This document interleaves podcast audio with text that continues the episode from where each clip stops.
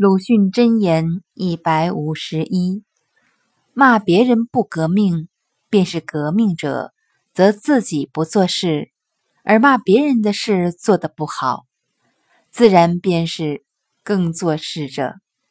若于此辈论理，可以被牵连到白费唇舌，一事无成，也就是白活一世，于己于人都无益处。写于一九三四年六月二十一日，至郑振铎。